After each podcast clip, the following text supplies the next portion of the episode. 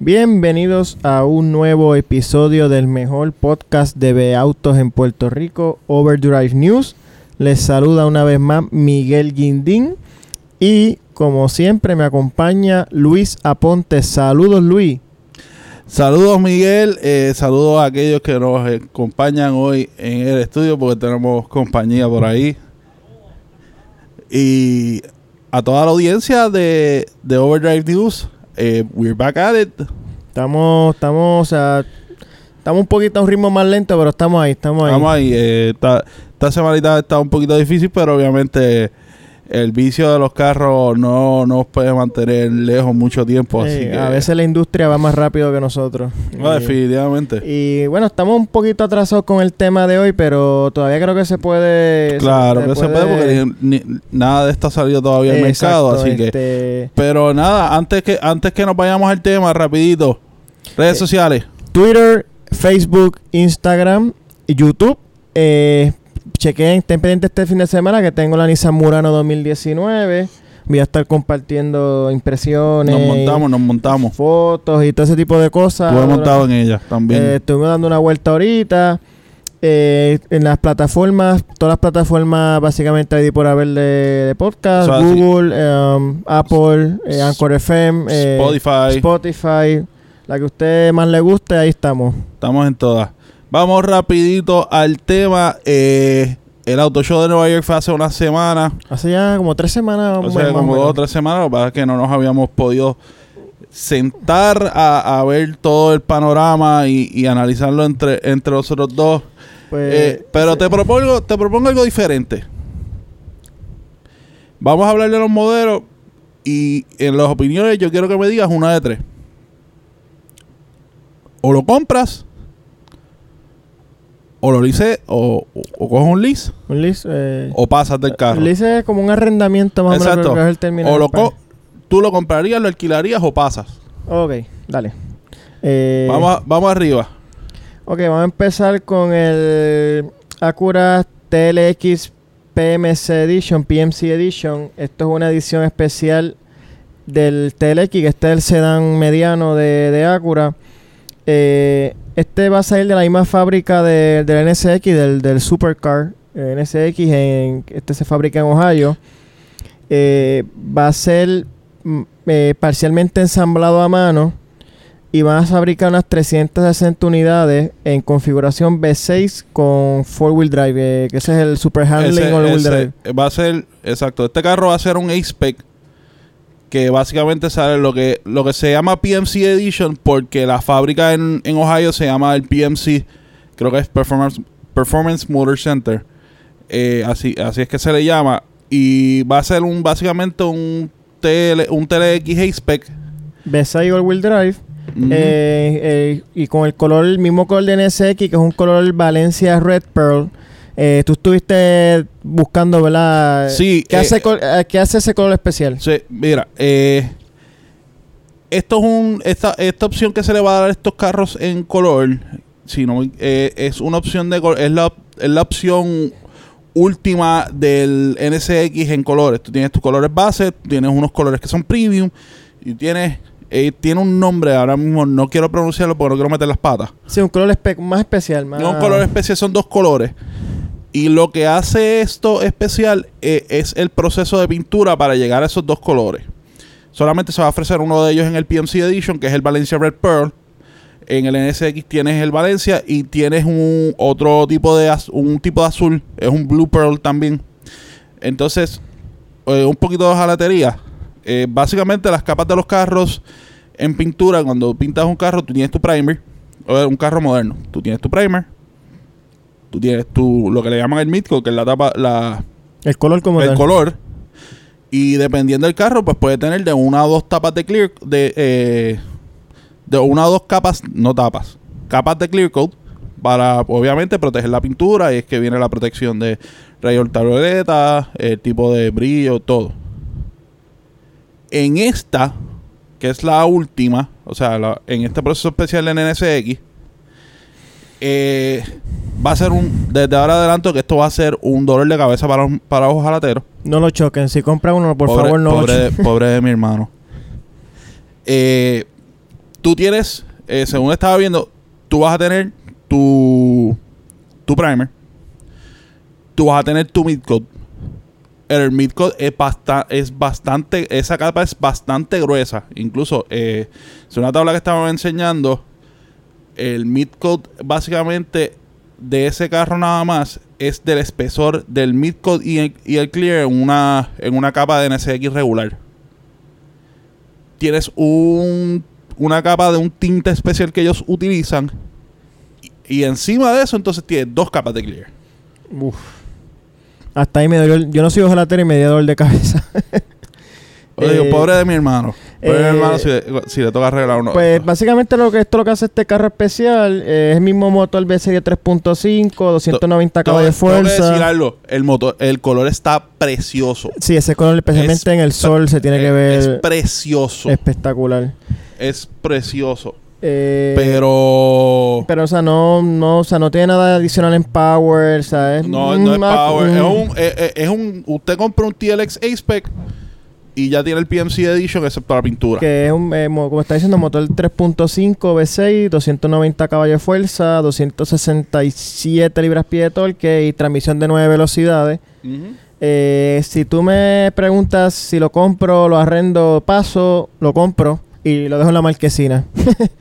Eh, yo, yo, aunque sí tienes la ventaja de que obviamente vas a tener la pintura de, de un carro de casi 200 mil dólares en un carro de ¿50 mil? 50 mil, 60 mil dólares. Acá se trepará como 60, casi 70. Pero yo paso, ¿Tú pasas? yo paso por, por saber, no es, y no es que el TLX sea un mal carro.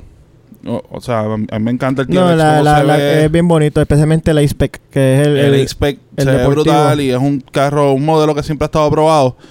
Pero para comprar esta edición, o sea, no me atrae lo suficiente tener una pintura como para pasar en, a, a esta, a esta edición y el premium que trae y los dolores que- de cabeza que te puede traer sobre un A-Spec regular. Ok. Así que por esa razón, eh, paso. Pa- paso a esta edición. Vamos al próximo. El próximo es... eh, Cadillac CT5. C- CT5, que este reemplaza dos modelos, reemplaza el ATS y el CTS. Eh, el motor base va a ser un motor 4 cilindros turbo de 2 litros, 237 caballos de fuerza, 258 libras-pie de torque. Opcional, un motor V6 Twin Turbo de 3 litros, 335 caballos de fuerza, 400 libras-pie de torque. Todo va a estar acoplado a una transmisión de 10 velocidades automática. Eh, va a estar disponible tanto en tracción trasera como en four wheel drive. Y en mo- modelos Luxury, Premium Luxury, Premium Sport. Eh, vi la foto. Eh, no me mata. No es, no, no es feo. Pero no me mata. Como que no. Es más una evolución de un CTS o Es- algo así. es- es literalmente como si. Una reemplaza el ITS y el CTS. Es como si me tiran los dos en un Mosterizer y, y eso fue lo que salió. O sea, no. No veo nada, ¿verdad? Como tal, tan. O sea, para, para lo que necesitaba Cadillac, Cadillac necesitaba un algo más revolucionario. Sí, como, como ellos hicieron la primera vez. Cuando, cuando trajeron el CDS, el CTSV, Exacto. el mismo ATS y ATSV. No creo que tenga lo suficiente para que Cadillac, eh, esos carros, como dicen, vuelen del, del lote. O sea, um, no sé si. No sé si eh, no, exacto. Y, eh, y sinceramente, de esas dos líneas, eh, la, el V-Series era lo más que todo el mundo. Sí. eh, eh, era lo más emocionante de salir porque literalmente era performance igual o superior a sus contrapartes alemanes. europeos por, Sí, eh, por, eh. por menos precio. Sí. De Así hecho, que, por lo menos en este en este guys regular, a menos que no decidan hacer algo especial con el V-Series, Que yo eso creo paso. hay, unos spikes sí de un modelo que parece más, ¿verdad? más especial. Pero ¿sabes? para mí el error que hizo Cadillac con el ATS B, el B Series es que hicieron lo en ese motor cabía eh, directo el, el LT1 de la Corvette, de la Stingray, es el punto 2. Ese motor caía tirado en, en ese carro. Sin embargo, se fueron por un motor V6 Twin Turbo que se movía muy bien, pero yo entiendo que ese, ese Cadillac con el motor de la Corvette ese sí algo mucho más especial. Sí, definitivo. Pero, pues, they dropped the ball. Yo paso. Yo paso también. Próximo carro tenemos Fiat eh, el 124 Spider Urbana Edition. Eh, para los que no saben, este carro hemos hablado del Fiat 124 antes. Esto es básicamente eh, el Miata con una caja Fiat Una caja ¿verdad? más italiana. más italiana y el motor multi-air de Fiat. Pero es el mismo chasis. Esto básicamente es cosmético, un paquete cosmético y detalles piano black y aros exclusivos. Eh, así que no, es- no, o sea, no- yo tampoco lo veo como algo. No, eh, eh, nada, añade unos eh, piano black que yo personalmente detesto el piano black porque eso, especialmente en el interior, eso es eh, una galería de, de de huellas. dactilares, sí. Ajá. Eh, unos aros de 17 pulgadas y una que otra costura inter, ¿verdad? Siempre añade unas costuritas y unos detalles en el interior eh, más, más, como más deportivos. Añade 995 dólares al precio de un Fiat Classic, de Clásica, que es el modelo básico. Eh, yo paso, porque realmente si me fuera a comprar un 1.24 Spider, yo me iría directamente a la A base. la Earth, exacto. Yo también por eso paso.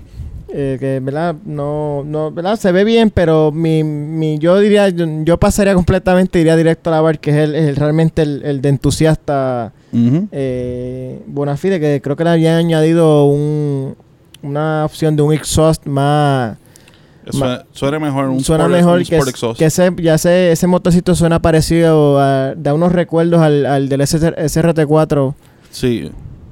ya sé, ya, wow, hace como 15 años ya del SRT4. Pero nada, paso, pero no es, no es por, ¿verdad? Sí, No es que no me guste, es que yo diría, si me fuera a comprar un 1.24 Spider a Bars, sí, definitivamente. no- Estoy contigo. no es Ya paso. negociable. Eh, vamos al próximo. Ford Escape nueva. La Ford Escape, que esta ya es su cuarta generación. Sí, cuarta. sí, la cuarta. Eh, esta Escape es la más, eh, es uno de los rediseños, ¿verdad? Más sustanciales. Pero la Escape pasó a ser ahora más, eh, mucho más car-based, más basada en carro, lo que era antes.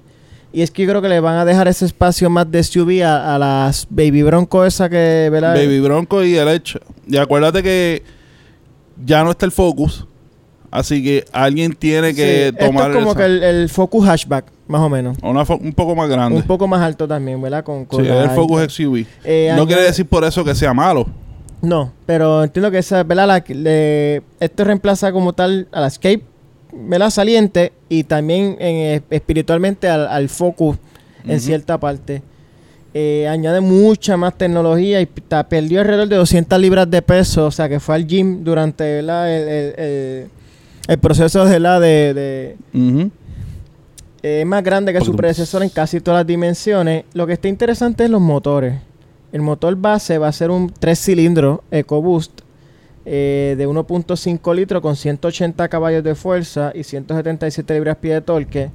Va a estar disponible en modelos base S, SE, SL, siempre y cuando sean tracción delantera. Al añadir, digo, al pasar el modelo. Titanium, eh, four wheel drive, entonces tiene la opción de un 2.0 litros de 400 de 250 caballos de fuerza. Wow. Eh, Esa opción que- se ve interesante. Sí, esa se tiene que mover muy bien. Todos los motores se van a... pa- De motores convencionales, porque tenemos... Vamos a hablar ahora de unos híbridos que van a venir. Eh, una transmisión de, de 8 velocidades. Esto se hablan ahora de... Vienen dos variantes híbridas, una plug-in y una eh, convencional. Híbrido convencional. Eh, me imagino, obviamente, va a tener el safety suit usual de, de Ford.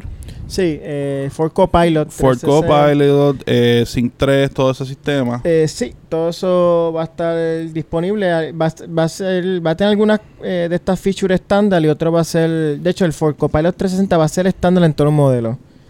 Eh, lo que está interesante es que el híbrido usa el motor 2.5 litros el Duratec de la generación anterior. Sí. Es que usualmente, yo, es que usualmente no se ven, estos motores híbridos no se ven pareados con Force Induction. No, O nunca los ves. pero así me que, está interesante porque es- ese motor lleva tiempo, pero es que ese motor es, eh, como dicen en inglés, un workhorse. sí, workhorse. eso Eh, es duradero. Es bien duradero, eh, eh, ¿verdad? Eh, eh, funciona, eh, o sea, No, como dice, Sí, no, y no tienes que volvemos. Si ya tienes algo te- que te funciona, que te ha funcionado, por ejemplo, como en la generación anterior y es un- algo probado, pues tú lo puedes mejorar, pero no es que cada vez que hay una generación nueva tú tienes que correr a... Tú lo mejoras, Sí. pero no tienes que correr a De cambiarlo. hecho, ese motor, yo creo que el, ¿verdad? Como tal, la base de ese motor está disponible en la skate como de 2005, cuando hicieron 2.3 litros. Pues ese motor es el mismo, lo único que ¿verdad? lo agrandaron después a 2.5 y le han seguido haciendo Direct cambios. y Pero como todo. tal, el, el- la base del motor ya un motor ya de 14, 15, yo creo que es bastante, eh, un poquito más viejo todavía. Pero yo creo que también fue lo que hizo fue ahorrarse un poquito de Exacto, development cost. Claro. Y ahora, mira, tenemos este motor ahí, eh, funciona bien, es, es reliable. Lo podemos vamos a mejorarlo y lo variamos. Y entonces todos los recursos y la, ¿verdad? La, el, todo lo- Se fueron a otra cosa. eh, entonces, en, en general, el sistema como tal, lo, lo que le iban a conectar. Sí. Eh, Eh, compras, arrendas o pasas. mm, yo creo que podía arrendarlo. eh, un list de dos o tres años y después lo cambio. Yo, bueno, obviamente depende de la situación. Yo estando en una situación, eh, habría que ver el precio en que está. Pero con las opciones contra que tú tienes en el market, con de, por, especialmente por ejemplo a RAV4 y otras cosas, pues yo arrendaría. Sí, yo quisiera, por lo menos le doy el test drive a ver primero, pero todavía eh, pues quisiera ver un poquito más del carro. A mí me, llama- me, me llamaría la atención el funcionamiento de ese tres cilindros, fíjate. Sí. Se escucha interesante un tres cilindros una guaguita que Un poquito más grande, no, no estamos hablando de la EcoSport. no, eh, pero o sea, no es una guagua ni muy pequeña ni muy grande. Que te- estaría interesante eh, ver ¿verdad? cómo se desempeña. La Escape entiendo que debe estar llegando ya como para finales de este año, quizás principios del año que viene. O sea que estamos hablando que fácilmente falta más de seis meses mínimo para, para verla ya por ahí. Eh, entonces, próximo nos quedamos con Ford. El Ford Mustang EcoBoost High Performance Package. Sí, habíamos hablado de esto en, en otras ediciones Sí, cuando era un no se sabía bien los rumores, cuando se vieron los, los prototipos. Eh, ¿Qué trae esto? El mismo motor de la Focus RS. ah, eh, ya descansa en paz. Eh, Eh, es como un trasplante de corazón. Exacto, El, corazón de la, de la RS va a vivir en, en el. en va- el- pero prácticamente casi el drivetrain. sí. Eh, exactamente. 313 330 caballos de fuerza, 350 libras de torque, pie- libras pie de torque. va a ser transmisión manual de 6 velocidades o la automática de 10 que hemos visto en otros modelos del Mustang. Va a estar disponible eh, en coupé como convertible. Al ser el motor del RS, viene de España. Eh, numeritos rápidos. Eh, 100, eh, 0 a 60 en 4.5 segundos con la automática y va a ser la velocidad máxima, su velocidad máxima va a ser el 155 millas por hora, 10 más que el, el regular, el, el EcoBoost regular eh, con el Performance Package. Va a tener la opción de Active Exhaust, o sea que puedes escoger dependiendo dónde estés y para lo que lo quieras usar, pues cuánto va a abrir esa válvula de, de, de escape. Sí. Eh, va a tener un handling package. Eh, que le llama el EcoBoost Handling Package. Va- este va a ser para el coupé. Va a tener eh, Magna Ride, ma- eh, el Magna Ride que tienen también los Performance Package de los GT. Eh, lo hemos visto en el, en el Performance Package del GT, en el 350, en el, en el GT 350. Lo vamos a ver también ahora en el GT 500.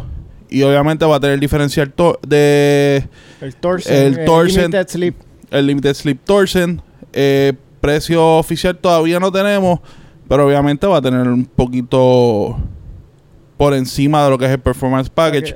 Todavía no va a estar al precio de un GT. Ahora te pregunto, eh, vamos a suponer que eh, cuando ya llegue este, este modelo de Mustang, tienes en vas al dealer Ford y tienes este Mustang EcoBoost Super la, High Performance y eh, 2020 que está en el 2020 y allí mismo tienes un Mustang GT 2019, quizás un poquito más básico. Y cuando tú le das con los descuentos por ser ya el año saliente estás a dos mil dólares del, del GT. ¿Qué tú harías? Bueno, si tengo el dinero para, al- para ambos, eh, yo no puedo despreciar el coyote. No, yo, Nunca. yo haría lo mismo. Yo nunca, no puedo despreciar el coyote Ah. porque lo- las otras piezas después poco a poco se pueden conseguir lo que es eh, suspensión. Sí, todo eso eh, viene me- Ford eh, Performance. Los frenos, Sí, todo eso lo- el eso diferencial. Todo eso se puede poner poco a poco. Ahora, Y sin acumular intereses. exacto. Ahora, si tú estás, si no te molesta, por ejemplo, si estás buscando, tienes una opción de cuatro cilindros, de, o sea, te interesa la, la, la, la EcoBoost. Esto es una opción. Sí. Esto es una opción seria. hecho, O sea, yo, no- yo, yo bu- en busca de un Mustang EcoBoost, porque no me quiero meter en un 8 cilindros, eh, porque quiero un carro performance, pero no quiero el 8 cilindros castón, etcétera, etcétera, etcétera. Yo podría comprar este carro Sí. cómodamente. De hecho, es que yo, si fuera a comprar un Mustang EcoBoost, no podría, no encontré manera de no comprarlo sin el High, High Performance Package. Claro. Eh, y pues sabiendo que ahora tiene, ¿verdad? El, el motor es un poquito más fuerte porque tiene los internal y todo de la Focus RS. Exacto. Eh, pues todo eso, ¿verdad? Añade un appeal, eh, ¿verdad? Especial. Yo compra, lo compraría. Ahora, si no es porque, si no tengo, si tengo la opción, dice, si tengo la opción de un GT, quizá 2019, que no está muy, ¿verdad? Una cantidad Sí, no razonable, está- exacto. pues quizá me montaré en el GT. Exacto. Ahí es difícil. Pero, Pero- si lo que estoy buscando es un, solamente en EcoBoost. Si estoy buscando un Mustang, pero yo estoy decidido, no quiero el 8 cilindros, quiero el EcoBoost. Yo me monto. Y lo bueno es que el, eh, este EcoBoost eh, es más sleeper. El Mustang GT, pues todo el mundo sabe que es V8. Vas a ver el, vas a ver el, el batch de 5 litros al lado. Y el sonido, el sonido es inconfundible. Exacto. Eh, que este como se pasa un poquito más debajo del, del, del radar, como dicen por ahí. Exacto. Además que el motor 4 cilindros pues es más liviano y el carro se va a sentir un poquito más balanceado, especialmente en curva, no es Sí. muy front heavy.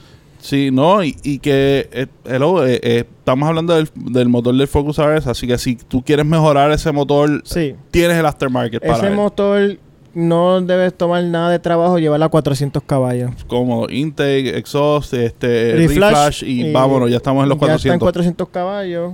Que, con- o sea, son buenísimos. O sea que ya, ¿verdad? Entonces vas a tener un, vas a tener un carro eh, casi en 400 caballos, eh, más liviano, un poco más liviano que el GT, eh, con mucha mejor suspensión. ¿Sabes? No hay forma de decirle que no a este carro, yo compro. Sí, yo lo compro también. Y ¿verdad? me alegro que Ford siempre ma- eh, encuentra manera de mejorar el Mustang. Que a veces tú dices, ¿cómo puedes mejorar el Mustang? Y siempre encuentra una manera de, de ajustar aquí y allá. Eh, siempre le buscan la vuelta. Genesis Mid Concept es lo, co- es lo próximo. Vamos un poquito a Corea. Esto es un prototipo de lo que es un city car eléctrico, o sea, pequeño. Eh, Es un City Car, pero no es un City Car Smart. O sea, es un City Car un poquito más grande. Sí. Pero ellos dicen que es un City Car. Eh, lo identifican como City Car. Eh, no tiene todavía detalles de, bate- de qué batería lleva ni qué potencia. Eh, el alcance, ellos dicen, no debe ser mucho, porque si es un City Car, no es algo que requiera tanta potencia, pero dicen que va a ser, el alcance va a ser unas 200 millas por recarga. Eh, esto es un concepto, así que no hay mucha instrumentación, es más, ellos, es un display de tecnología. Pero No, y- un City Car un, un- algo, un City Car que venga de Hyundai, de, de Hyundai. ¿Tú compras arriendas o, arriendas o pasas? Mm, yo paso. Yo también paso. Y el eléctrico Primero que, primero que es un City Car y este cuerpazo que está aquí no cabe un City Car. No, eh, como que no me, no sé, no me emociona. Yo estoy esperando de Genesis eh, un G70 ya quizá eh, no es, no en como tal, pero algo un poquito, ¿verdad? Un poquito más sport. Exacto, un poquito más sport. Eh, me encantaría ver el, no lo he visto aquí todavía, que trajeran el manual. Eh, gracias a Genesis por todavía pensar en los entusiastas y ofrecerlo con, Con transmisión. transmisión manual. Eh, pero Ah. yo, este, si llegara a producción, paso. Paso. Yo también. Nos quedamos en Corea ahora mismo. tenemos también, ¿qué tenemos por ahí? Este, este es un poquito más familiar. Este es el Hyundai Sonata. Eh, que Hyundai ahora lo volvió a rediseñar eh, y, volvió a- al diseño, eh, ¿cómo te digo? Elevarlo. Porque te acuerdas que cuando salió el modelo 2011, no me acuerdo ahora de mente cuál es la genera, el, número, de generación. Ese, ese carro impactó porque en verdad el estilo para un sedán familiar era bien, bien atrevido, era bien deportivo. Tiene las líneas bien, bien chéveres. Para un, para un auto que se supone que es una clase, ¿verdad? Aburrida. Y cuando lo volvieron a rediseñar, si no me equivoco, fue en el 2015, Hyundai le dio para atrás y lo hizo bien, otra vez bien bread and butter, bien, Sí. bien vainilla, bien Sí. conservador. Y ahora volvió y otra vez pues le dio otra Le vez dio un para estilo. adelante, exacto, más, más, más edgy, más... Sí, eh, ahora es como que también una silueta más un poquito más como coupé. Eh, Tiene una. Sí, lo vimos en el, Nissan lo hizo también en el Altima, lo vimos. Sí. El Altima, de hecho, el que se probó. Hace ya como- como dos meses Como ya. dos meses probamos el Altima y sí, es más o menos, más o menos en ese tipo de profile. Eh, la- el, el carro sí, el carro, por lo menos la caja está bien bonita. Eh, se ve, especialmente comparado con parte de la competencia. Y tiene unos detalles, por ejemplo, en el bonete tiene una línea que cuando la luz está apagada se ve como una línea cromeada, como un, ¿verdad? Un chrome strip. Cuando tú prendes la luz o prendes el LED, entonces se, se marca con, ¿verdad? con el LED. O sea, eh, se ve como que una, como si fuera una, una barra, pero cuando prende la luz, Sí. prende. Parecido a, parecido a lo que tenía eh, la- esta, lo que tiene esta generación de, de Audi. Exacto. Eh, que way, hay una influencia de Audi en este. En Sí, este bu- unas cuantas. sí. Eh, el carro, en verdad, se ve muy bien. Lo que a mí no me gustó mucho es que eliminaron el 2.0 turbo. Aparentemente es por ahora, porque dicen que eh, están trabajando en un modelo N-Line, que no va a ser N como tal, pero un N-Line. Que va a Sí, tener como BMW que no tiene un M Sport Package. así. Exacto. Que lo- los carros que no son M, pero es como que M Sport. Igual que viene un AMG Sport Package Exacto. Y, así. Eh, que va a tener motor turbo de 2 litros. Por ahora eh, va a venir 1.6 litros turbo y un motor nuevo que es un 2.5 litros de 4 cilindros, ambos con una transmisión automática de 8 velocidades. Eh, pues me, me extraño que la opción, ¿verdad? Eh, más, con más power. Pero la realidad es que no, la mayoría de la gente los compra ¿verdad? en estos modelos más, más económicos, más tanto en económico en precio como en, en el gasolina. Motor, el motor, sí. Esto es un family sedan. Esto es competencia de Camry, Accord, sí, eh, Altima. sí, esa, esa clase todavía a pesar de que los sedanes están mermando mucho en popularidad, pero todavía es, una- es un, un segmento bastante amplio y competitivo. Eh, yo paso mientras no venga el N-Line. Cuando llegue el N-Line, pues lo consideraría. No sé tú. Yo eh, lo vi y sí es un... O sea, el rediseño... O sea, es mejor que el anterior. Pero, ¿sabes? Es básicamente mucho, mucho sacado de, de otras cosas. Así que yo... Yo yo paso.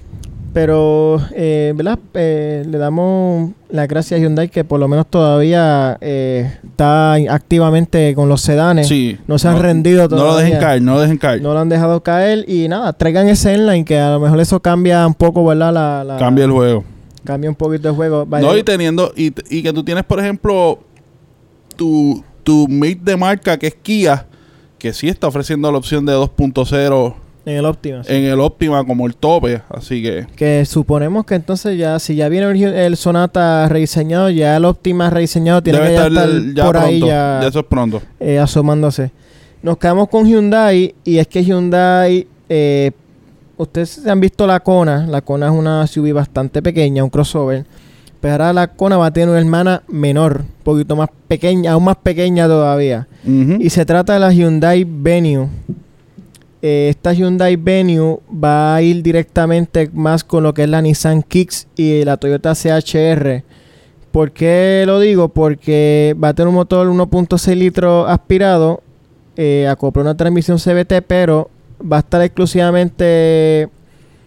Esa potencia va a ser transmitida exclusivamente a las ruedas delanteras, o sea que no va a haber eh, opción de all-wheel drive como la Nissan Kicks y la Toyota CHR que no ofrecen este eh, lo que es four wheel drive Eh, la se ve bien eh, la caja es un diseño bonito es juvenil eh, entiendo que van más buscando odio decir este término pero eh, ¿verdad? un público más millennial más más Sí.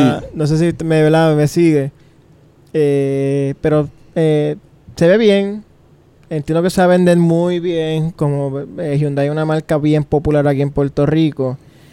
Y es un segmento que está encendido. Sí, ahora a mí me preocuparía cuán, cuán daño le puede, o sea, cuán caníbal puede ser contra la Kona, esta nueva opción, eh, ¿verdad? En la misma familia de Hyundai.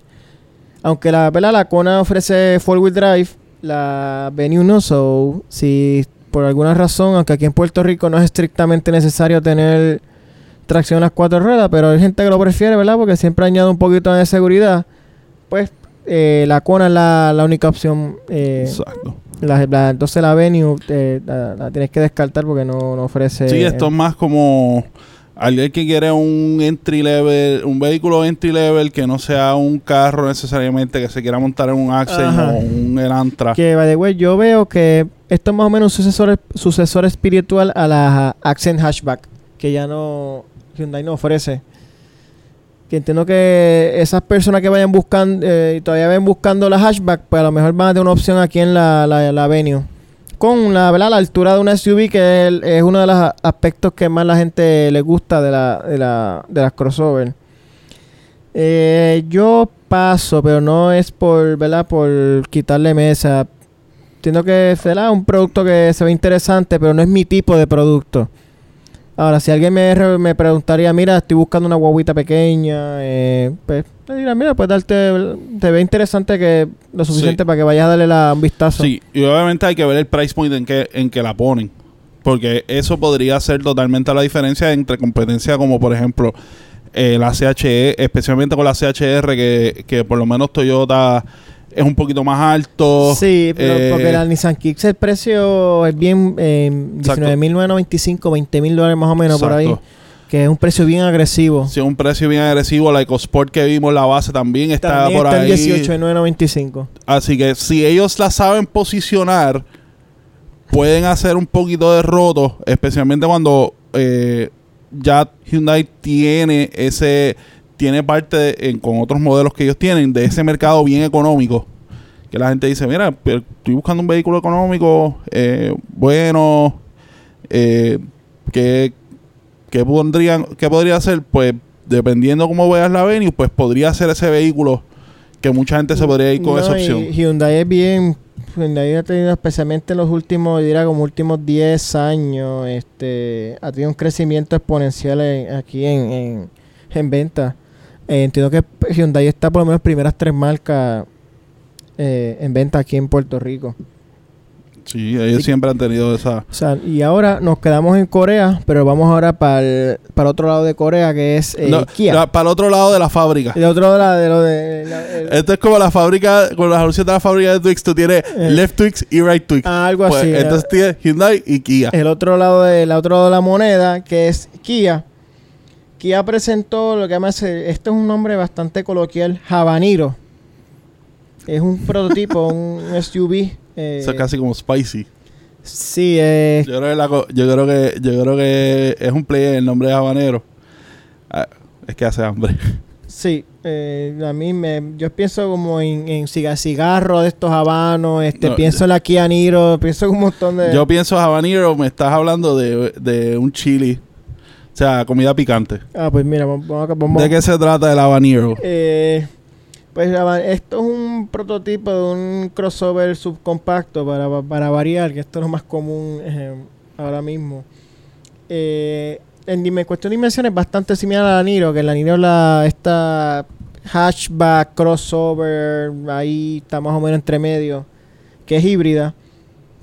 Eso sí, la, la Habanero más alta. Eh, Entiendo que esto es más un bien un lenguaje, un estudio de diseño. eh, no, no veo que sea con intenciones reales de llevarlo a producción, aunque eh, se iba diciendo ya por unas semanas que Kia está considerando seriamente, está trabajando ya actualmente en una SUV subcompacta para complementar lo que es la Soul.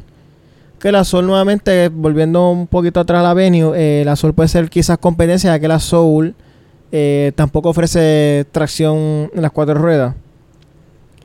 Eh, para mí es más bien un estudio de diseño, no, no veo realmente no veo que sea algo que estén considerando seriamente para producción. Aunque sí, ellos están trabajando un modelo Sí, compacto para eh, eh, producción. sí, ellos quieren complementar la Soul con otro SUV compacto. Sí, porque la visión de la Soul de ellos es todavía más. Todavía es un car para ellos. Sí. Aunque, aunque parece, parecería competir en ese subcompacto de SUV, pero no lo ven tan SUV. Eh, Para ellos no. Es que la, la Soul es como que la misma, la, exactamente la frontera entre un hatchback y un SUV, donde se encuentran ambas, Exacto. ahí está la Soul. Eh, no paso porque realmente no, no creo Exacto, que no, no creo que llegue a producción. Está interesante el diseño y si pueden traducir aunque sea parte de ese diseño a un modelo de producción, me entiendo que sería una, ¿verdad? una opción interesante en un segmento que está eh, overcrowded, por decirlo así que es difícil ya distinguir uno del otro. Entonces nos quedamos con Kia, eh, pero nos vamos ahora para el Stinger, eh, que ya este vehículo todo el mundo lo conoce, todo el mundo como que le está curioso. Sin embargo, no sé si lo han notado que casi, yo no veo casi Stinger por ahí. No, no, no. Yo sí he visto dos o tres mucho. Sí. Eh, Pero se ve interesante lo que trae este, este, esta, esta edición especial. Sí, porque esta edición especial está limitado a 800 unidades. Vendrá exclusivamente con la mejor configuración, que es el motor V6 Twin Turbo. Va a venir tracción trasera, pero si lo le eh, toma la opción de tracción a las cuatro ruedas, tiene un D All-Wheel Drive. Y esa D, esa D viene del Drift, Mode. Que eso es básicamente que desconecta el eje delantero de- del, del, de la, del sistema y man- lo convierte en tracción trasera on demand, por decirlo así. Eh, que eso, ¿verdad? Ya dice el nombre Drift Mode para los que les gusta eso de Drift. Además de eso, añade unos detalles en carbon fiber en, el, en el exterior y microfibra en el interior y un color anaranjado especial que se ve brutal. Para mí, el color anaranjado en ese carro queda bestial. Y no es un carro que se ve mal. Para No, nada. ese carro está- este Stinger, el Stinger es un carro eh, que ¿sabes? tiene su presencia. Un carro que se ve súper bien. Yo no le he guiado, pero en eh, cuestión de performance, por lo que he leído y por lo que he visto, si la, si tú, usted puede eh, ignorar el hecho de que es un Kia, porque la gente pues todo es, ah, pero es que por ese dinero por un Kia. Pero hay que verlo como un auto, ¿verdad? Un sedan deportivo. Es, un- es una opción espectacular. Exacto. Si tú le si tú le cambias el, yo creo que la percepción de gente ca- cambiaría si tú le quitas el Kia y le pones cualquier otro badge.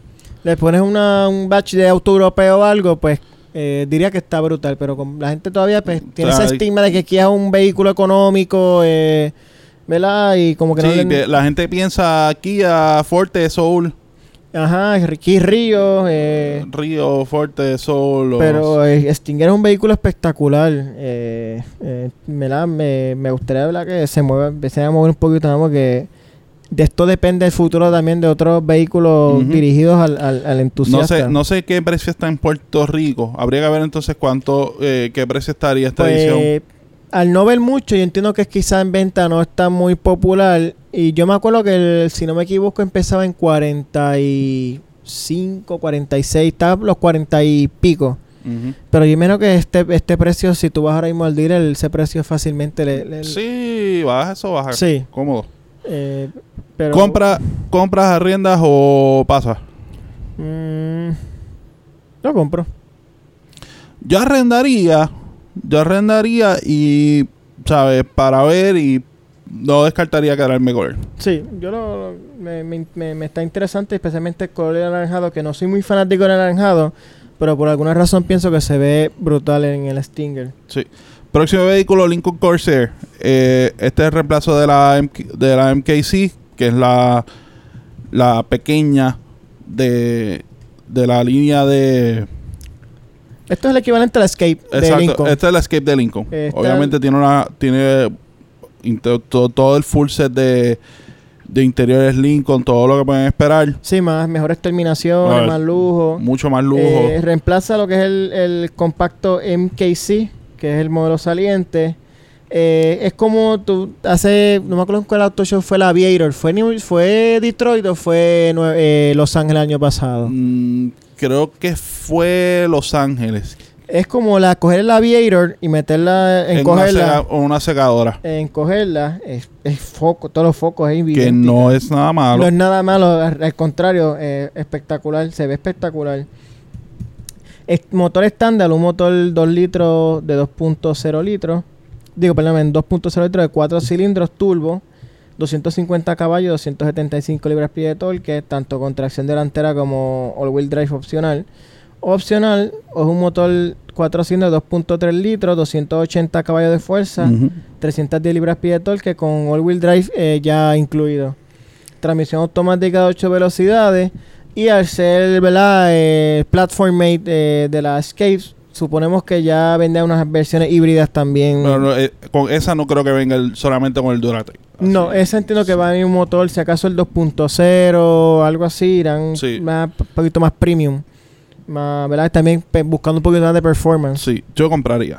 Te- eh, yo tengo una tengo un amigo, eh, de hecho, compañero en el otro podcast, George Renta, tiene una MKC eh, y es tremenda boba. A mí me gusta, me gusta esa boba. Y obviamente mejorando eso con el styling de, del Aviator, yo compro.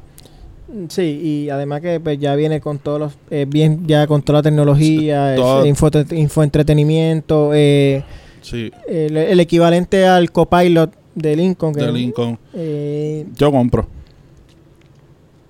Yo compro si estuviera ¿verdad? en ese mercado de crossover de- obvia- de obviamente cuando hablamos de comprar, venda- vender o arrendar, o, o comprar, arrendar o, o Sí, pasar, es sí. si estuviéramos en, en el market de cada uno. Porque pues yo tengo 28 años, no me pasará por la mente todavía comprar un Lincoln, pero si tuviera ya, estuvieran mis 40 y pico, 30 y alto, lo, lo podría considerar, lo podría Yo considerar. podría considerar, yo podría considerar, yo compraría el Corsair si estuviera. Sí, es tremenda opción. Eh, quedándonos en los crossovers, la CX5 Diesel, básicamente ya tenemos la CX5 en la calle. eh, obviamente es un cambio Es más bien de, de drivetrain.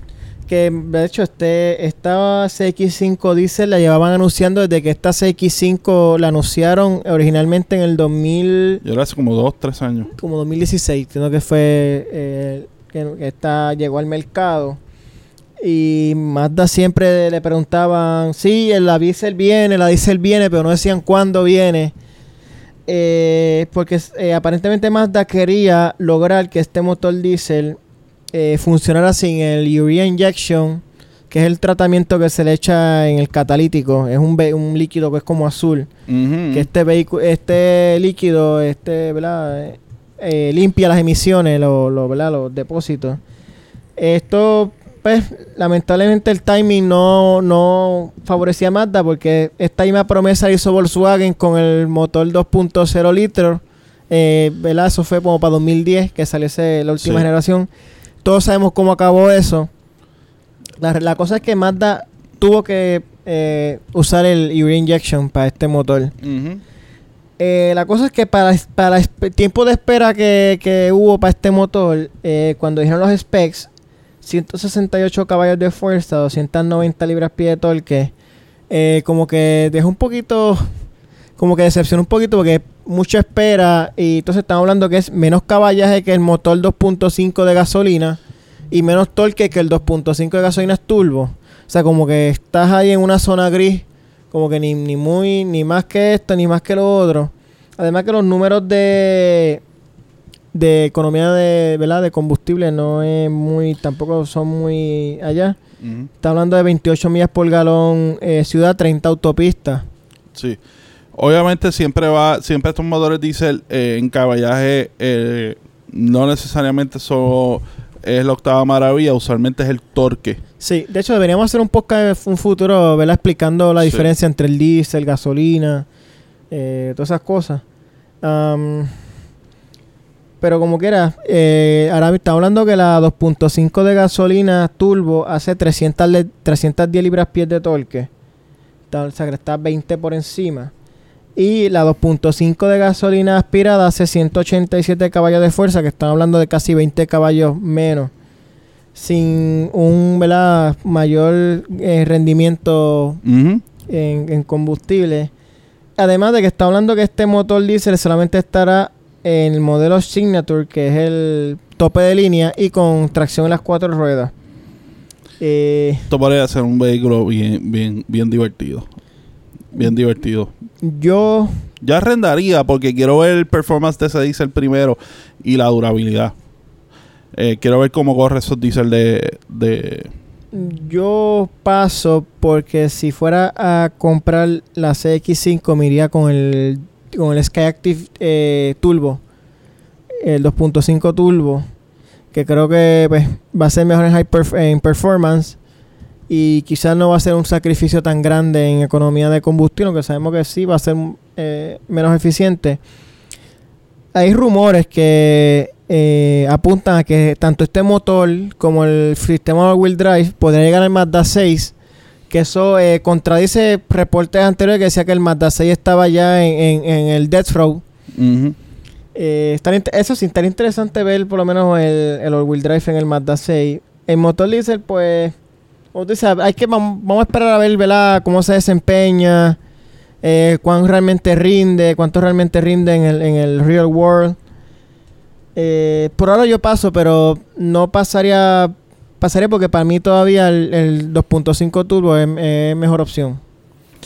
Eh, bueno, yo como te dije, yo arrendaría. Quiero que porque me está interesante, me está interesante la combinación. Quiero ver cómo, cómo cuál es el performance. de Pero, eh, ¿verdad? Eh, por lo menos Mazda este, siempre está pensando en el entusiasta y está empezando a traer cosas que podrían apelar ¿verdad? al público que quizás todavía no está metido en la idea de carros eléctricos ni carros, ¿verdad? Eh, así tan eh, tecnológicos ni futurísticos. Ujú. Eh, ahora vamos para, vamos para Alemania. Nos vamos para Alemania. La Mercedes-Benz GLS.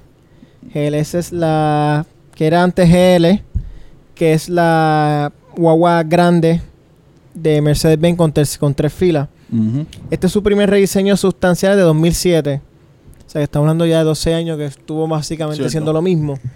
Eh, será ensamblada en Tus, Tuscaloosa, Alabama. Tuscaloosa, Alabama.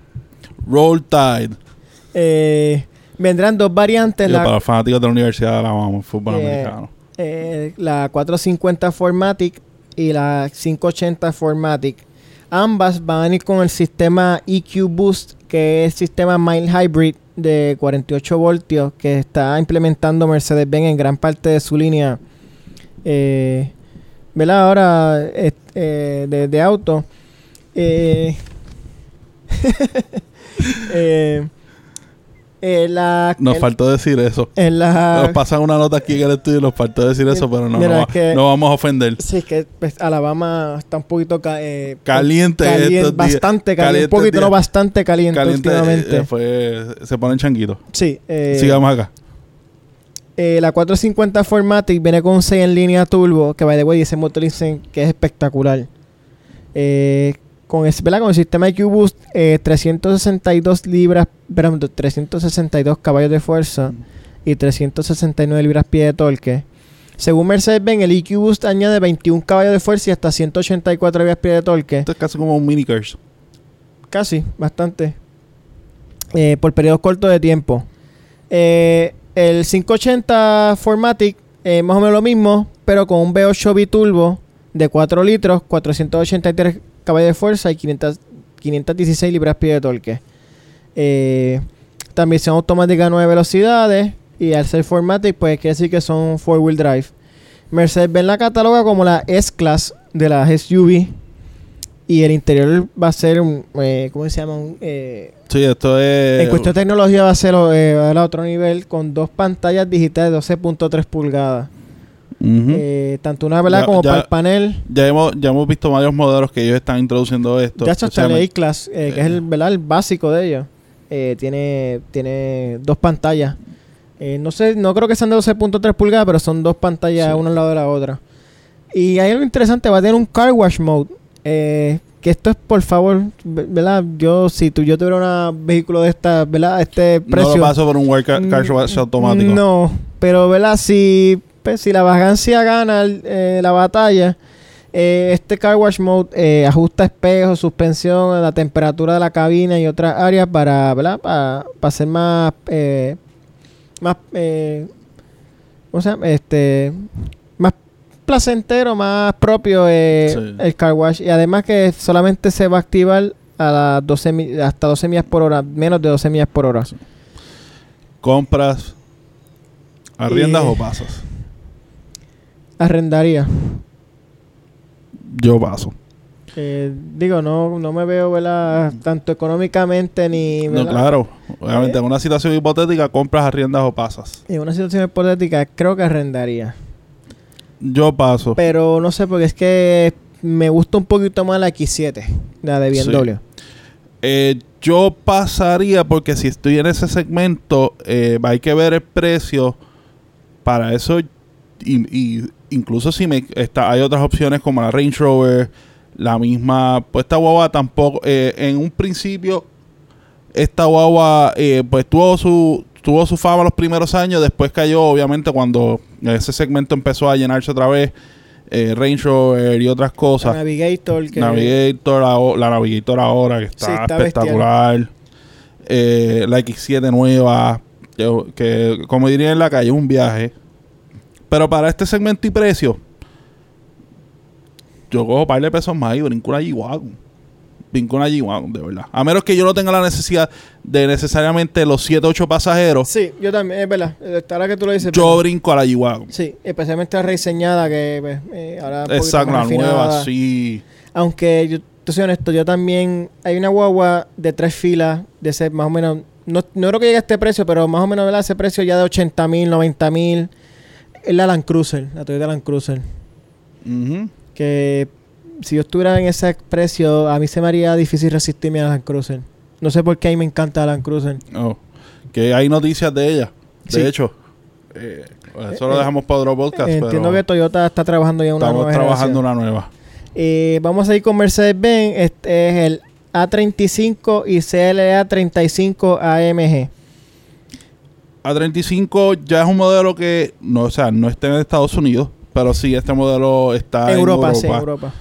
Eh, básicamente en él basan el CLA, que es básicamente eh, el A35 es el sedán regular, sería el sedán regular compacto de el compacto de ellos, el CLA es más el concepto que el que vemos acá, que es más el concepto este de carro coupé, entre comillas. Sí, eh, coupé de cuatro puertas, según lo definen ellos. En este, estos vehículos van a tener un motor turbo de 2 litros con 302 caballos de fuerza y 295 libras-pie de torque eh, a una transmisión DCT de 7 velocidades y un sistema wheel drive Formatic Plus eh, variable.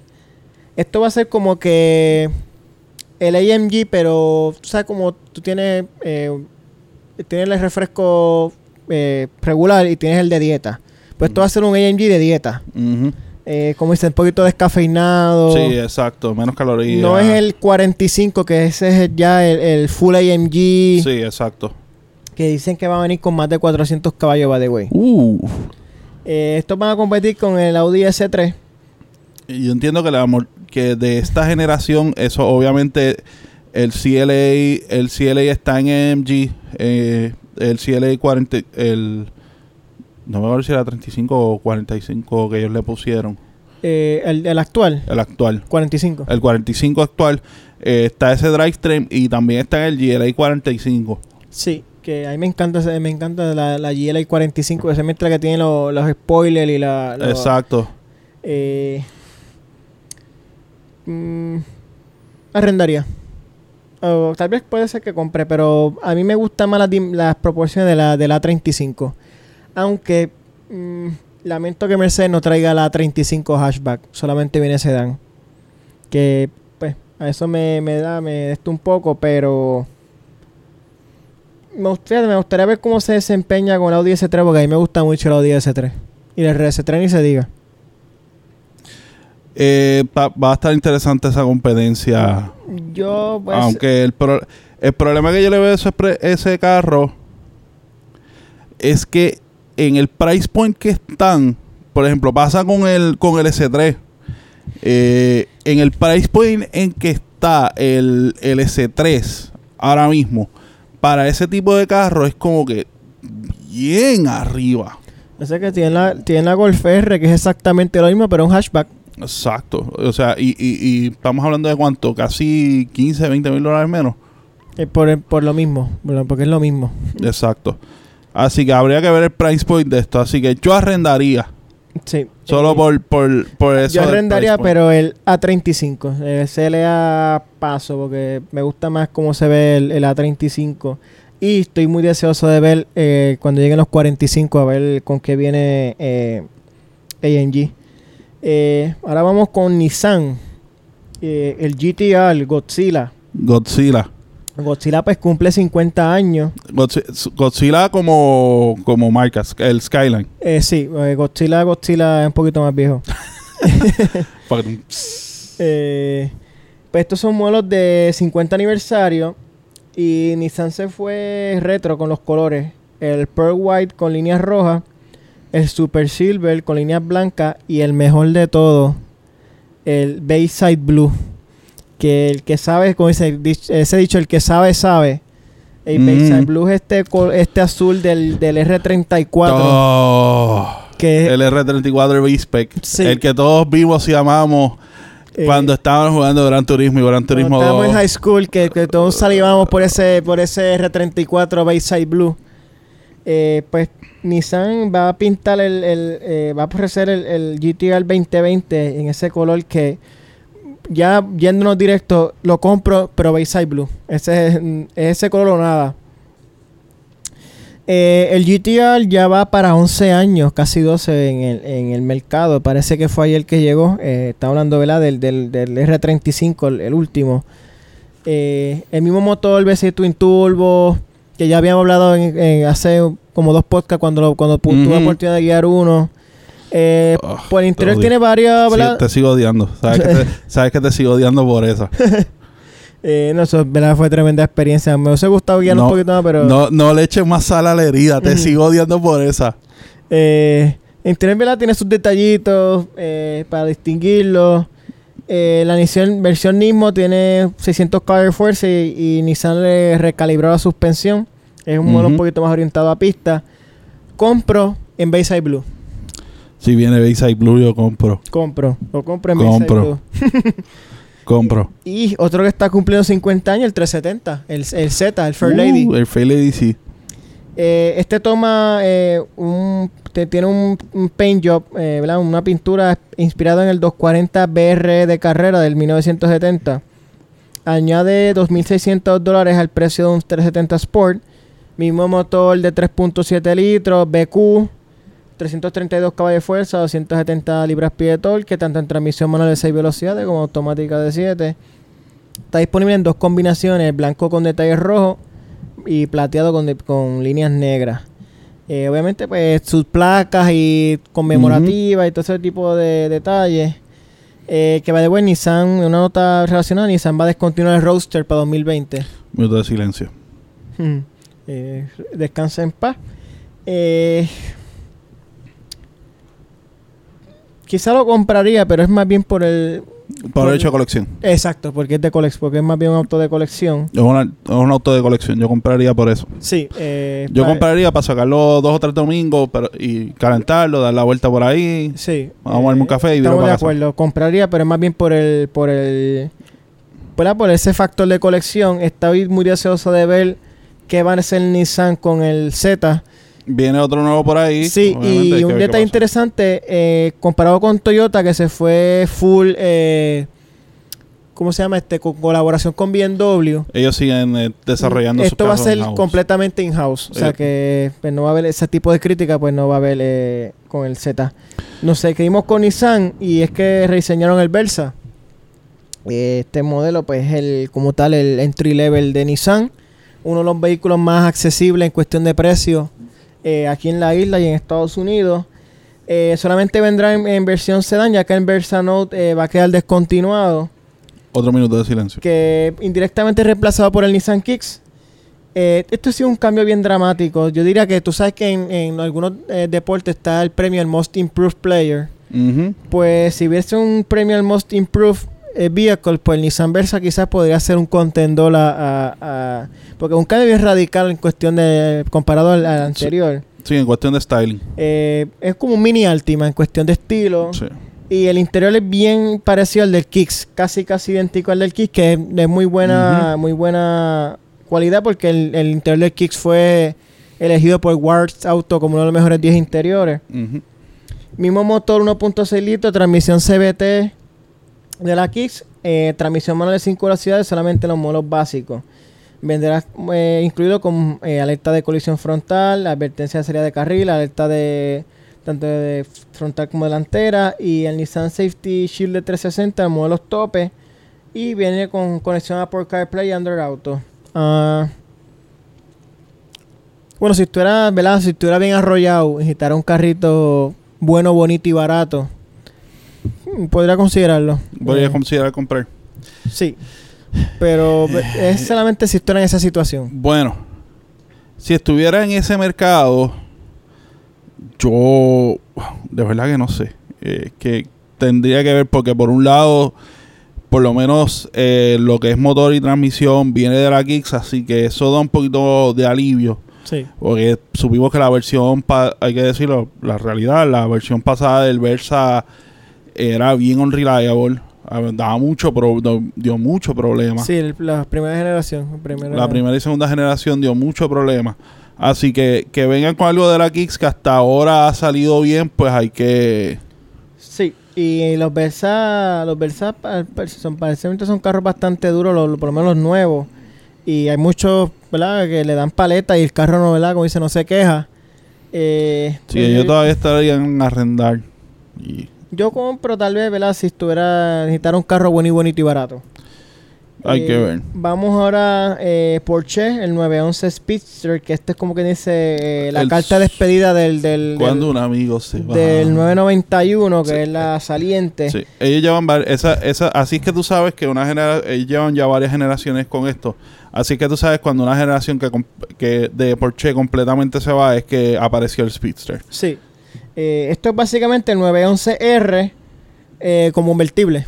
Eh, mismo, Bueno. mismo motor, Bueno. 6 cilindros de 4 Bueno. litros, Mm, no tanto. 502 caballos de fuerza, 346 libras-pie de torque, exclusivamente una transmisión manual de 6 velocidades. Te digo, te digo porque el bueno, porque eh, leí un poco sobre este motor y de hecho este motor tiene cambios sobre lo que fue El 911R. el, eh, que el 911 el motor del 911R fue basado en el GT3 GT3 RS fue básicamente coger ese motor ese motor y obviamente hacer un carro sin todos los aids y sin todo Sí. el track focus. Eh, pero lo que estaba leyendo de este motor es que este motor eh, sí es nuevo. Es un motor que ellos diseñaron y que es la base para lo que va a ser el GT3 GT3 RS del 992 Sí, Así que es un adelanto un poquito de lo que viene por ahí. que a petición popular eh, se van a quedar aspirados como debe ser. Ya hay muchos modelos turbo de Porsche. Eh, por favor, dejen el GT3 aspirado como, ¿verdad? como siempre Gracias. como siempre ha sido. Querido Porsche. Y si solamente se fabricarán 1948 unidades, se desconoce, esto es a nivel mundial, o sea, se desconoce cuánto llegará al mercado americano. Compro Yo porque colección, es un motor de colección. Es un carro. Si tú ves las versiones anteriores de, por ejemplo, el, GD, el, el 997 Speedster, todavía han, han mantenido el valor brutalmente. Están sobre los 300 mil dólares. Igual otra otra generación de Speedster están allá arriba. Sobre, sobre los, básicamente duplicando el valor del carro. Sí, eh. Así que esto, esto es un must buy. Sí. Especialmente que está, es muy limitado en cuestión de producción, o sea que esto va a, ya o sea, inmediatamente va a adquirir valor. Sí, exacto. Eh, y no, no te sorprenda que ya estén sold out. Sí, lo más seguro. Porque esto- estos carros, las alocaciones Porsche siempre va, va a ir a sus clientes fieles. Ellos, pues, esto básicamente no es que usted va a ir ahora, lamentablemente no podemos, no puedo decir me pegué la loto hoy y mañana voy a a Porsche a, a Porsche de Puerto Rico y decir eh, quiero un quiero un Speedster. Yo, yo fui No. a, reservar el mío, pero me dijeron que ya estaban vendidos. Sí, Así es que el problema es porque es un sistema de allocation. Eso pasó, pasa con muchos de los carros. Cuando son bien limitados, son por sistema de alocaciones. U- tú puedes someter para comprarlo, pero obviamente ellos van a considerar todos los clientes que, que ellos ya, que ya tienen de sus vehículos primero antes de entonces darte esa pues, alocación. lamentablemente me quedé fuera de este batch, así que te espero, espero tener más suerte para la próxima cuando saquen el Speedster del, 9, del, del 992. 992. Así que nada, nos movemos para Subaru. Vamos a Subaru. Eh, eh, la Outback, que es el modelo de mayor venta en Estados Unidos, se mueve la plataforma global de Subaru, que ya forma parte de la empresa, de la Forester. Del Yo creo que este es el que quedaba. Yo creo que de los Eh, modelos este es el que quedaba. Obviamente bueno, queda sacando, el, el, eh, sacando el, el Berezeta, que y el es otro. STI y el WRX, todavía no, no, no han Sí, pero ya la empresa está en la global, así que eso vendrá... Ahora mismo falta solamente el STI y el WRX. Ya toda la línea ya eh, está está ya en la plataforma global de Subaru. O sea que ya es cuestión de tiempo que ya eh, el STI ahí. y el WRX eh, ¿verdad? sigan los pasos. Veremos Los Ángeles. Eh, igual que pasó con el Legacy, el motor Boxer de 3.6 litros eh, es reemplazado por un 400 turbo de 2.4 litros que viene de la Subaru Ascent. En los, esto va a ser los modelos XT. Desarrolla 200 260 caballos de fuerza y 277 libras-pie de torque. Eh, un modelo revisado, 2.5 litros, es ¿verdad? estándar. Ese es el que debutó en la Forester Ujú, con 182 caballos, de fu- eh, 182 caballos de fuerza. Eh, ambos motores están acoplados a la transmisión Lineartronic CBT y por supuesto al ser Subaru pues el Symmetrical All-wheel All-Wheel Drive. Eso no puede faltar. Eh, todos los modelos van a tener el sistema EyeSight, que es el sistema de seguridad activa de, de Subaru. Y entre las opciones va a estar una pantalla táctil de 11.6 pulgadas que ya debutó también, la vimos en el, en el- En el en el Legacy. Eh, Yo sé que vas a comprar. Sí, compro. Compro. Yo podría comprar. Compro y especialmente si la, la turbo. Yo podría comprar. Próximo vehículo, yo creo que esta fue la estrella de este show. Básicamente el que todo el mundo eh, más le resaltó, tanto Estados Unidos como Puerto Rico, y es por la por la importancia de este modelo, por las ventas que tiene. Y es la Toyota Highlander, eh, primer rediseño desde el 2014, como todos los vehículos eh, nuevos, se está moviendo en, el, en la plataforma TNGA. Eh, obviamente la variante de ella que tiene, no la pequeña, eh, sino la variante que tiene la RAV4, Camry, Avalon. Eh, va a estar como en todos los modelos, convencional e híbrida. Eh, no va a tener un motor base 4 cilindros, se va a quedar 6. Solamente eh, el 4 cilindros va a venir en el híbrido, que es básicamente el Dynamic Force ellos 2.5 litros con su motor eléctrico que va a tener 240 caballos de fuerza y 34 MPGs en cuestión de Combinado. milla- combinados en cuestión de millas de gasolina. Obviamente eso para el tamaño de este vehículo es formidable. Sí. Motor convencional, pues el que todos conocemos, el V6 Dynamic Force Tails, 3.5 litros, el que viene que es Dual Injection, eh, 3.5 litros, 295 caballos de fuerza, 269 libras-pies de torque. eh, va a ser una automática de 8 velocidades, que obviamente ya yo está, eso está parte del part bin. Sí. Y el híbrido va a ser una CBT. La pantalla táctil, obviamente, eh, está siguiendo el tren de la industria. Va a ser de 12.3 pulgadas, Es la más grande ofrecida en un Toyota hasta, Hasta la ahora. fecha. que veremos ya. Entonces, yo creo que ya modelos en otras próximas generaciones veremos Sí, eso pasará al Camry, eh, eventualmente Avalon, Avalon, eh, RAV4 en la próxima generación o, un- Probablemente- o en el refresh. Un refresh, yo diría que es refresh. En el refresh va a pasar eso a la RAV4. Y obviamente va a tener Apple CarPlay, Android Auto y Alexa. Eh, los modelos eh, L, LE, XLE, Limited y Platinum. Y exceptuando el L, todos van a tener el motor convencional como el híbrido. El L solamente va a tener el motor convencional y todos van a tener el Toyota Safety Sense 2.0, que es el paquete de, seguridad activa. de seguridad de, de Que Toyota. va a tener detección de peatones, Básicamente- ciclistas, objetos. Sí, básicamente este styling eh, es coger eh, en el tama coger la RAV4 y moverla y agrandarla al tamaño de la Sí. Highlander, que no es malo, No. No es malo, así que fíjate, yo diría que se me parece más bien a la Highlander saliente, pero eh, es una combinación, es una combinación de ambos tamaños, Eh, de ambos, de ambos estilos, Una detalle importante es que por primera vez el modelo híbrido va a ser va a venir en tracción delantera. Antes el motor el modelo Era all-wheel drive. y el motor la Highlander híbrida todas las que vinieron antes eran V6 ahora esta es la primera vez que va a ser cuatro cilindros eh, en el híbrido. Sí, Eh, compro eh, todo, esto es un no-brainer, tú eh, compras. para el que está buscando una, una crossover de tres filas, la Toyota Highlander tiene que serle siempre de las primeras Siempre. tres opciones, diría. Sí, esto es la competencia eh, de lo que es eh, Pilot, Pilot, eh, Pathfinder, CX9, eh, la- CX9. Volkswagen Atlas, Nissan Pathfinder. Bueno, es que es- hay, hay tantas que... Explorer, todo eso, pero Explorer, Toyota, sí. esta siempre ha sido, esto siempre ha sido un vehículo reliable, siempre ha sido un vehículo que gusta. Eh, No, y Toyota se fue, si tú lo notas, Toyota se fue bien. O sea, mejoró lo que tenía que mejorar, pero como dice, eh, si no se ha roto, no lo arregles. Se fue bien seguro, bien safe eh, con eh, el diseño eh, y te- con eh, el... Es lo mismo que la RAV4. Ya, el- ellos tiraron la RAV4, ese diseño gustó, ah, pues vamos a integrar eso en lo que en lo que es el, el diseño actual. Así que kudos a Toyota con la Highlander nueva. Obviamente, tan pronto esté por ahí De hecho, llega a final de este año, ¿verdad? Según... Toyota de Puerto Rico, sé que nos escuchan. Eh, obviamente nos encantaría Eh, sí, poner, po- eh, ponerle... entiendo que eh, el, test drive podría ser bastante posible, pero creo que estamos todavía Sí, wow, a un par de meses larguito de, de- de llegar allá, pero sí, pero estamos desde ahora, como quien dice, pidiendo shotgun. sí, Estamos- La misma ya estamos pidiendo shotgun.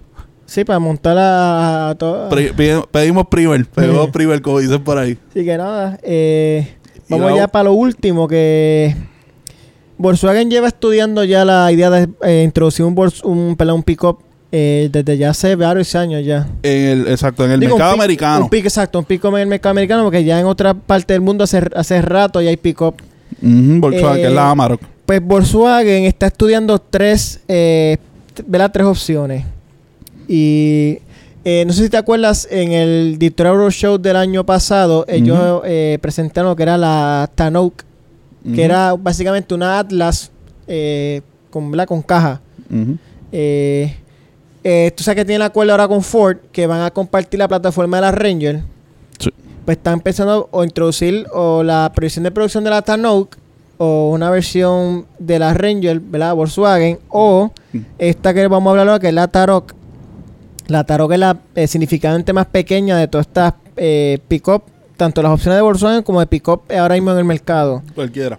Eh, eh, bastante, eh, ¿verdad? Eh, pequeña. Es la misma plataforma MQB que ya está en la Golf, en el Jetta, en la Atlas, en... en- Sí, es como, es como, sería como retraer. ¿Te recuerdas esta pickup Volkswagen de los 80 Sí. que era basada en el Rabbit? en el Rabbit, sí, que es Rabbit- está ahí para ir por ahí. No, exacto, sí. No recuerdo ahora mismo el nombre. Eh, esto es básicamente una Golf con una cajita. Es una Golf Pickup. Exacto. Es, el retraer es- eso. el- es retraer el, esa Rabbit pickup que tenían en los Eh, 80. El motor es el mismo, 1.4 litros, 147 caballos de fuerza, 184 libras-pie de torque, transmisión de 6, de 6 velocidades y eh, 4Motion 4-Wheel Drive. Eh, yo- uno de mis vehículos tiene este motorcito. Este, este motorcito camina mucho mejor de lo que los números eh, aparentan. Ujú. Eh, está que es un buen motorcito. Va a tener unas 2.271 eh, 2.271 libras de carga en la. De, la caja. Eh, que es, ellos comparan con similar a la, a la Colorado V6 y mejor que unas versiones de la Ford F-150.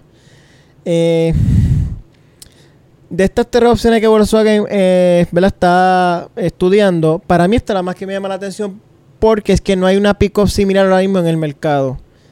Eh, hasta las pick-up medianas, que ya no son tan medianas, son bastante grandes. O sea que me gustaría ver una pick-up realmente compacta otra vez eh, en, el, en el mercado. Sería algo diferente, lo que te quiero decir.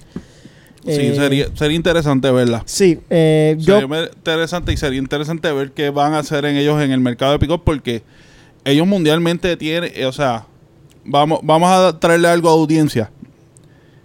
El concepto de marca europea con pickup, porque no lo veamos aquí, no significa que no exista. O sea, básicamente eh, BMW no la tiene, pero Volkswagen tiene la Amarok que se vende eh, todo Centro y Sudamérica y en Europa.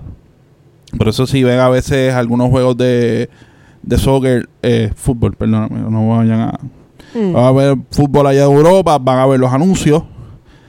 Eh, Mercedes-Benz tiene una pico, una, una pick-up. Obviamente esa es compartida la plataforma con la Nissan Navarro, ¿Tú lo que es acá en la Frontier. Yo he visto muchos anuncios de esa, de esa pick-up eh, en los canales como de Discovery en español. Sí, lo que es por eso, lo- todo lo que viene de Latinoamérica, esta Mucho- pick-up se vende. Mucho anuncio de Argentina y de Chile y de Sí, todo. viene la Amarok. Sí. Se vende allí la Amarok bien.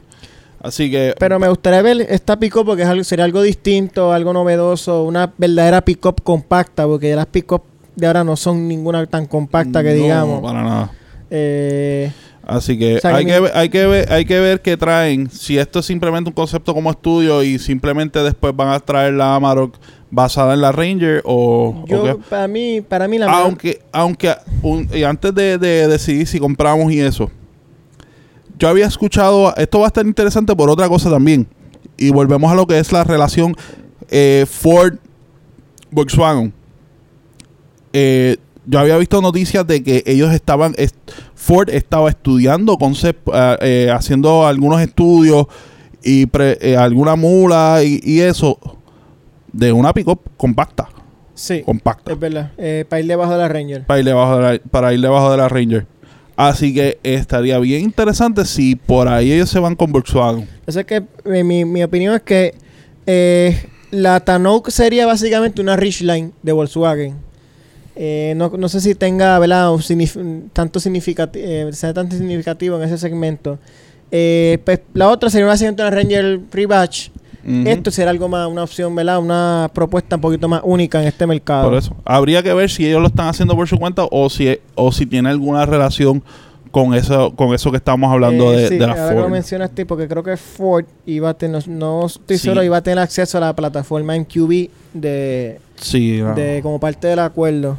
Así Eh, que Si es esta Tarot, podría comprarla, fíjate. yo, Eh, yo podría comprar. comprarla porque me gusta esa idea de tener una pick verdaderamente pequeña. Sí. ¿Qué ustedes piensan sobre los modelos? Si co- eh, compran, eh, arriendan o venden o, o pasan en algunos de ellos. Queremos saber su opinión. Déjanos, déjanos en las redes sociales de Overdrive News, que estamos donde. Eh, Facebook, Twitter, Instagram, YouTube. eh, como digo, nuevamente pendiente este O- weekend que va a estar la- Overdrive News PR. las impresiones de sí, y Overdrive News PR. Eh, pendiente a la Nissan Murano. Eh, todas las plataformas de podcast, eh, Google, Spotify, Apple, eh, la que usted quiera, la que más le guste. Estamos ahí. Así Eh, que, Así que nada, este pronto estamos trabajando ya con, ¿verdad? vamos a darle un toque distinto a los podcasts, vamos a empezar a tener invitados. vamos, a vamos a dar un par de ediciones especiales que estamos cuadrando una pronto. Sí, es que pues es un poquito difícil el schedule, todo ese tipo de cosas, pero ya pronto vienen cosas nuevas. Vamos Ah, a darle un, vamos a darle un lado de, de- de la última que la, la, pro- la más próxima que estamos trabajando para todos los entusiastas europeos de garros deportivos, estamos, especialmente de una marca de Stuttgart. sí, estamos trabajando con- pendiente. Con, Con, déjalo ahí. sí. Vale. Aquellos entusiastas de Stuttgart pendientes, Pendiente. venimos con algo con ustedes. Así que Nada. eh, Vamos hasta la próxima. Gracias por escucharnos. eh, nos vemos la, digo, nos escuchamos la próxima. Y vámonos. Eh, nos fuimos. Hace hambre. Estamos.